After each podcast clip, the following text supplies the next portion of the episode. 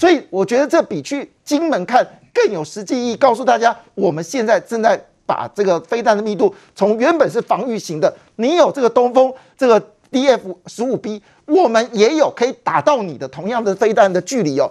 这件事你来我往，谁怕谁呢？这件事情的讯号非常的明显，但是我非常意外的事情哦，某个非常亲爱。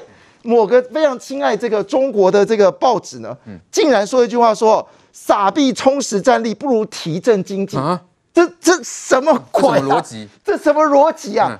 我们的经济，坦白讲哦，今天又公布了几个重要数据哦，台湾的经济数据是真的越来越好。那当然，这部分对于内需市场有些影响，但整个外需市场，我们未来看好的时间是越来越长。所以，当经济实力够大，那么就能有效的去克制中国在经济发展。今天有一个最新的消息，我们对于所谓中国想要剽窃台湾的科技的这些所谓商业资讯呢，我们可能有新的立法。所以看得出来一件事情。台湾跟中国，台湾跟美国，现在不论是在军事上面，在经济上面，在司法部分，其实都在有效克制中国。对，所以回头一件事，中国当然担心啊，他发现到现在四面楚歌。更夸张的事情是，普丁在前阵子发表一个言论，他说中国未来十年会是全球最穷的国家，不是不是打脸习近平的国家，最最穷的国家，最穷国家之一。对，最穷国家，这是普丁他的私下言论被揭露出来，但我们要确认这个言论到底是真。但最近媒体出来了，那普丁不是跟习近平交好吗？他竟然说，如果今天中国继续搞这种所谓经济模式的话，那么未来中国的收入会越来越少，因为我们知道中国最近他们最近要针对富人，对不对？三次分配嘛。对，那你知道人是呃人才是跟着钱走，那你把这个钱窟窿给拿掉之后，那人才该怎么办呢？所以这个普丁说，中这个习近平搞这种经济改革。中国将来会是最穷的国家，所以连你的老盟友这个普丁、习近平都难堪了。所以你看这个老胡最近讲这些话，其实某种程度啊，他们是在替自己要做大内宣，让说我们中国很伟大啊，那大家这个有钱赶快把钱捐出来啊，穷人不用担心啊，习近平会照顾你。可是我们从这个角度来看。从欧洲到英国，因为这个这里面有很多的一些就是并购的案件，现在德国跟英国都要重新审视，要求过去跟科技有关的这些并购都必须要重新强制中国卖出。所以整个大范围来看呢，我们可以看得出来，就是说，即便还有胡思怀这些人，但国际间对中国的围堵的态势啊，只会越来越高，不会越少。来，国栋哥说说看，拜登总统这样的讲话，是不是让中国紧张了？台湾的这个防卫地位，在这阿富汗这个美国美国在阿富汗撤军以后，已经和北约、日本、韩国同等地位了。这是拜登总统的宣示啊。嗯。这个昨天那个副总统那个贺锦丽啊，搭专机空军二号到新加坡访问，今天他跟新加坡总理在会面，明天要到越南去，证明说明阿富汗一撤军以后，他的重心整个放在亚洲地区了嘛，尤其是东南亚这一块。是他们认为是要防堵中国扩张的第一岛链，全部都要守住嘛，才会有副总统出来访问。这这一次访问嘛，这是他第一次出来访问，可见台湾的防卫地位一直在不断的提升。我一直很难相信吴思怀真的是干过陆军副总司令中将吗？什么叫出兵？当南北韩韩战的时候。美国第七舰队行于台湾海峡，那叫出兵还不叫出兵？根本他们也没有胆打台湾啊！可是他第四舰队就行于台湾海峡，开过来了。对呀、啊，那是算七分兵吗？我们请问这个吴思怀吴中将，他总要有一点战略跟战术的概念吧？对，你当过升到中将了，当过副总司令了，怎么会连这个都不懂？说这是什么？不要误判，我们一点都没有误判。我相信我们的国安单位也没有误判这件事情，我们是自食其力，努力在巩固自己的地位，没有误判，也不会自嗨啦，对不对？欸、对，我们要去解读拜登的谈话的背后的意义。刚刚杰明讲那一段哈，我再补充一下，普京是搞情报的，他的情报真的灵通啊。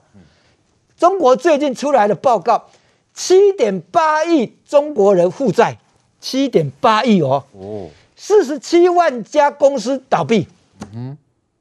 房地产泡沫化，恒大那个就已经下来了嘛？对，对。昨天更大消息，习近平的人马哦，嗯，提拔浙江的哦，才四十几岁而已哦。你知道他为什么被双规抓下来吗？五亿人民币，拿五亿人民币去投资蚂蚁公司哦，就是阿里巴巴的蚂蚁公司。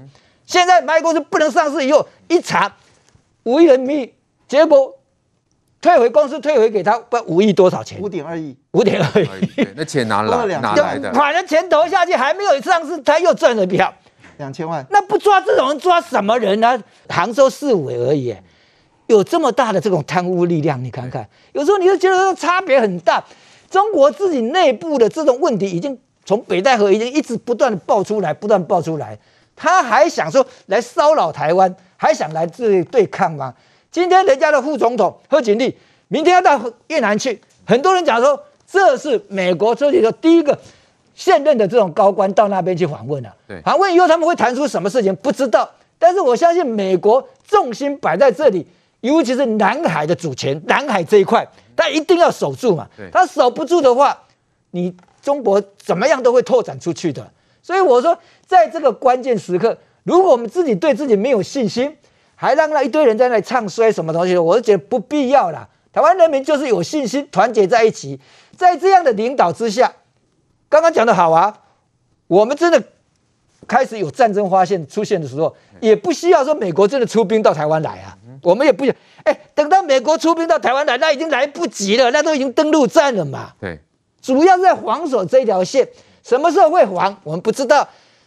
人家日本的防卫大臣都已经讲了，台湾海峡有事，他们也义不容辞啊。嗯，就是同一个同一岛链的概念在这里嘛。对，那你这种属于中将级的人、将军级的人都不了解这些战略问题吗？我不相信，真的有必要政治操弄到这种地步吗？大可不必了。好，再来关心这两天呢，在网络上引发热议的就是呢走私猫的问题。那这次呢是高雄的海巡署呢来拦截走私渔船，发现有一百五十四只的这个名贵走私猫哦。那依法呢是要将猫全数的安乐死，却引发舆论挞伐。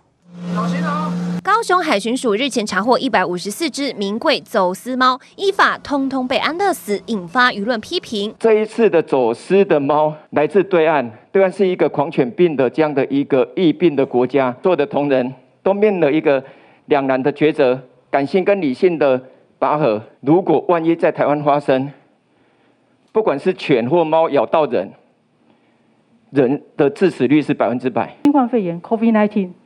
在动物里面，猫的感受性是非常高的。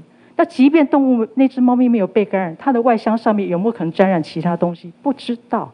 即使万般不舍，农委会强调，为了保护台湾免于陷入狂犬病疫区，是两难下不得已的做法。好，我们看到这走私的一百五十四只的这个名贵的这个猫种哦，依法呢是要这个。全部安乐死了，就引发爱猫人士的不舍啦，可以说是骂翻了哈。他们怎么讲说？哎，你这依法猫咪可以检疫啊、投药啊，然后治疗呢之后呢，开放领养等这个啊，没有规定说一律要扑杀哈。那有人就说，嗯，这个条文不适合走私动物哎。但有人就讲说，那你有没有想过，检疫人员他们风险是不是极大？那再来呢，这些猫如果进来之后，是不是有可能造成我们？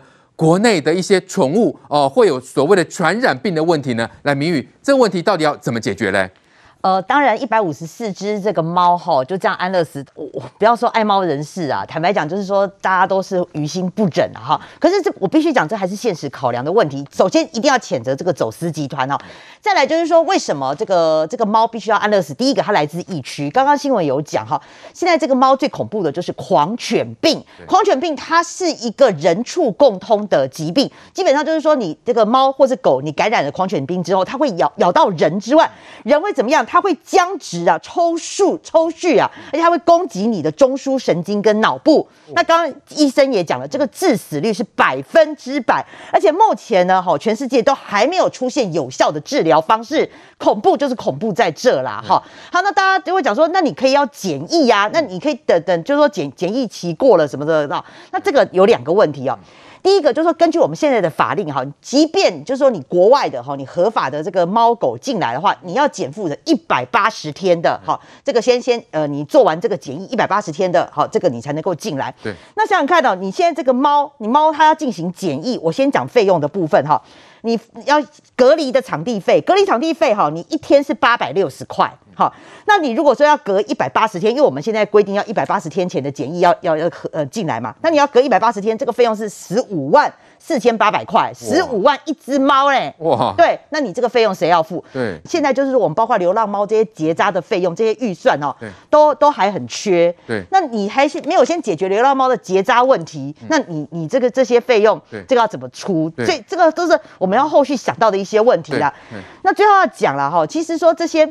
猫进了，其实这个猫只是冰山的一角哦。其实每年进来的还有非常走私进来非常多，它其实扑杀最多是鹦鹉啦，哈。那另外你还有什么鱼类啦，这些鸟类啦，还有一些这个牲畜类这个进来的，那这些哈。这些有的是那个外来的物种哦，所以呢，这个传染病的问题，我觉得不可不防。那好歹是我们今天抓到了，那这个病没有扩散。那万一说今天这个这些传染病，譬如说咬到人，或者有些这个病毒我们不知名病毒的扩散，那那大家是不是后续又有话要来讲？所以我当然赞成啦，就是说你这可以修法哈，或者一定要给予重罚，因为我们现在目前为止，你根据这个走私条例，你抓到的哈是七年以下跟这个三百万最高三百万的罚金。那当然有人说这次这这批这个猫。进来哈，那你光是获利就可以获利六百万，所以很多人还是会为了钱铤而走险啊。对，所以这个要一定要加重其刑哈，来真的要谴责这些恶劣走私的人。的确，因为生命当然是珍贵无价的嘛，但问题重点是它是走私进来的，你怎么可以说检疫之后还开放领养呢？呃，时齐，嗯呃，你有养宠物嘛，对不对？那当然说爱不管是爱猫或爱狗人士一定会觉得很不舍，但问题是走私的结果难道不用依法来处置吗？当然啦，就是说，我我觉得这件事情的重点是在于它走私，所以今天不管是猫，或者是爬虫类，或者是小猪、迷你猪等等，其实都一样，它是从疫区来的，就是不能够进来。就像台湾当初也是口蹄疫疫区，所以我们的猪肉二三十年都出不去一样，因为是疫区，所以它进来的是猫、是狗、是鹦鹉、是变色龙，什么都一样。处置方式都一样，那可是因为它是可爱的小猫，然后又是有品血统品种证明的这种猫，所以大家就哇爱心会爆棚。那我当然觉得说啊，把它们扑杀掉，真的于心不忍。好，如果我们有钱去付这些钱，好啦，一切都弄干干净净的啊，晶片也打了啊，疫苗也打了啊，检疫也完成啦，然后这一群非法走私的这些人找人头，那我去领养。那他就可以做无本生意耶，助长走私啊？对，但每个走私就有样学样啊。我只要不被抓，呃，就是就算被抓到，反正你国家会帮我出钱呐、啊，国家帮我处理他的检疫啊。事后我把他领出来，领养出来之后，我一样照卖啊，钱是进我口袋，可以这样子搞吗？所以当然必须要现在的法律是怎么规定，他就必须要怎么走。尽管你会觉得啊很残忍。可是为了保护台湾自己内部的猫跟狗跟跟人的安全，当然应该要这样处理。更何况你知道狗狗每年我们家狗狗就是每年都要打狂犬病的这个预防针，可是狂犬病是有潜伏期的。你知道猫狂犬病的潜伏期是多长吗？可以到好几年，也就是说你，你就算一百八十天检疫完之后，万一它有一个什么样子的这个，你其实已经有这样子的病毒，它的潜伏期是好几年，所以我觉得这件事情重点不是在于猫，重点是在走私。所以现在要谈如何避免这样的事情发生，就刑罚的部分。走私加重其刑，罚款必须要加倍，所以这些都是必须要。对这个船长哈，这个哦，这个撤销他的渔业执照，哦，还有船长的职业的证书、船员手册等，面临恐怕面临七年徒刑哦。这个够重吧？够不够重？现在的讨论是还要更重，还要更重，因为有样会学样嘛。对，就如果没有被抓到，那我也赚到啦。嗯、那如果你你这样子又六万块钱交保啦等等的，哎、欸，我一只猫可以卖你多少钱？嗯，它是有噱头的，一只是不是一只是不是好几万的？他他弄了一百多只猫，他的刚刚已经讲过，他如果他如果获利的话是百万计，对，几百万。那所以你说你好歹要相符一点嘛，就是你要你要用贺呃刑罚的重罚来吓阻这样子的行为，我觉得的确应该要尽可能尽速的调整他的罚款，加重他的刑责，对，才不会让。未来哇，有样学样，被抓到，哎呀，政府你出钱帮我检疫之后，我再去领养，没抓到我就直接直接带上岸来来卖掉，怎么样都是这些坏人赚。我我觉得这没有。的确，因为其实这问题非常严重，这些走私的猫，还有过去呢，因为走私猪肉品嘛，那别忘了非洲猪瘟哈，这个对于这国内的造成这个可能非常大的这个损害，所以呢，这个就法论法，这当初法会这样的设定，一定有它的背后原因嘛。那只是说这个走私猫咪的这个安乐死风波呢，台北市长柯文哲哎又来了，他又来批评蔡政府的处理方式哦，却被挖出他在二零一九年曾经说过哦，看到猫很生气，想要踹猫。台北市长柯文哲面对提问不乏一语，但前一天脸书上可是振振有词。面对猫咪走私安乐死风波，发文直言不能善待动物，不算是进步的国家，呼吁严查动物走私行为，也要阻止这种悲剧再发生。这不是倡议或请求，而是应该要，而且绝对要这么做。但却被揪出，二零一九年的柯文哲可不是这么想的。有一次我去华南市场，礼拜六的下午差不多五点多起。我就站在那个 市场里面看，就看到老鼠在我面前跑来跑去。更糟糕的是，猫躺在躺在旁边睡觉，我都很想把那只猫踹下去。哎，市长，你有觉得不能善待动物不算是进步的国家？那你被翻到两年前，好像有讲过说想踹猫，哎，这要不要说明一下？哎呦。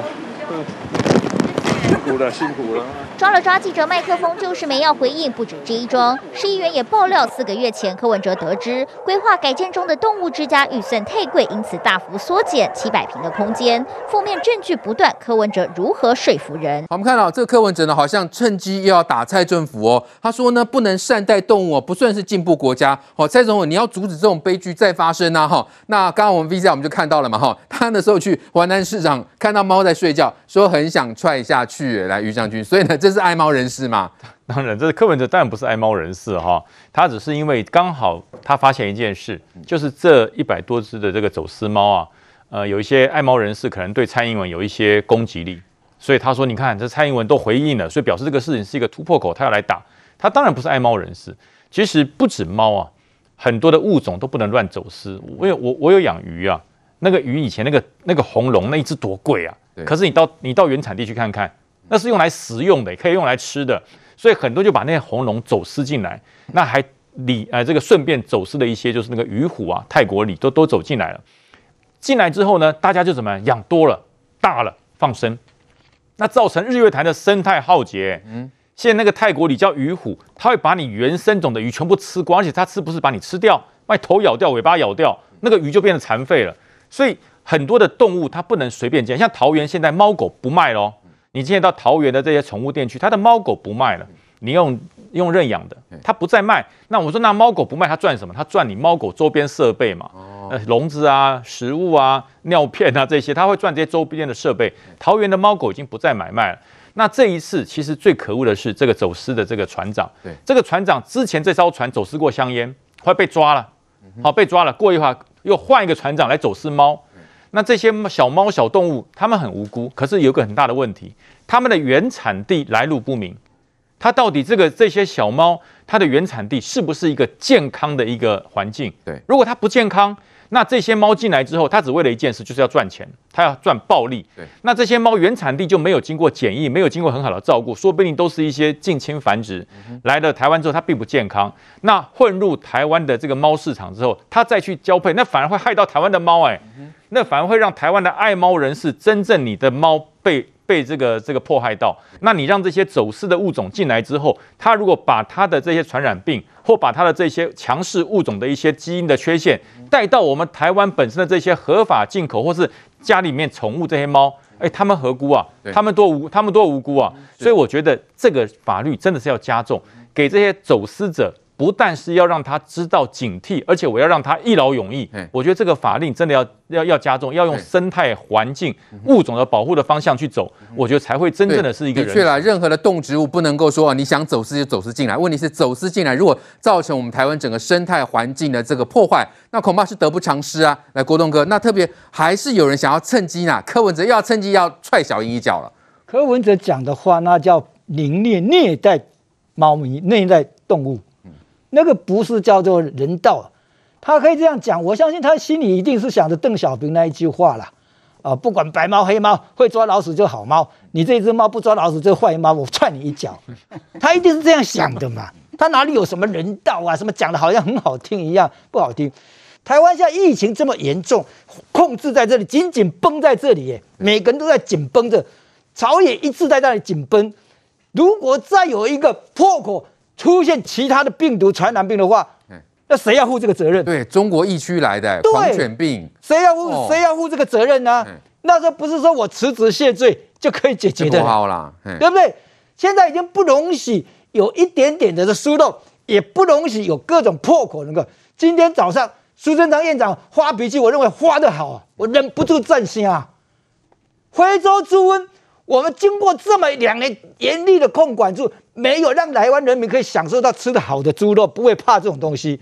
结果你海关的猪肉，还不是你海关查到的，是新北的人家查到，在那个新北的新新原住民区、新住民区里面查到有手撕的香烟，还有肉品东西，一检验。竟然有非洲猪瘟，对，哦，不得了。苏贞昌今天到机场去，关务署全部大长官排出来。他说：“我上任的第一天就一直跟你们讲，你们要人我给你的，要钱给你钱，全部都要防堵得很好。结果呢，要提高百分之百的检验，结果你们自然又降到剩下百分之二。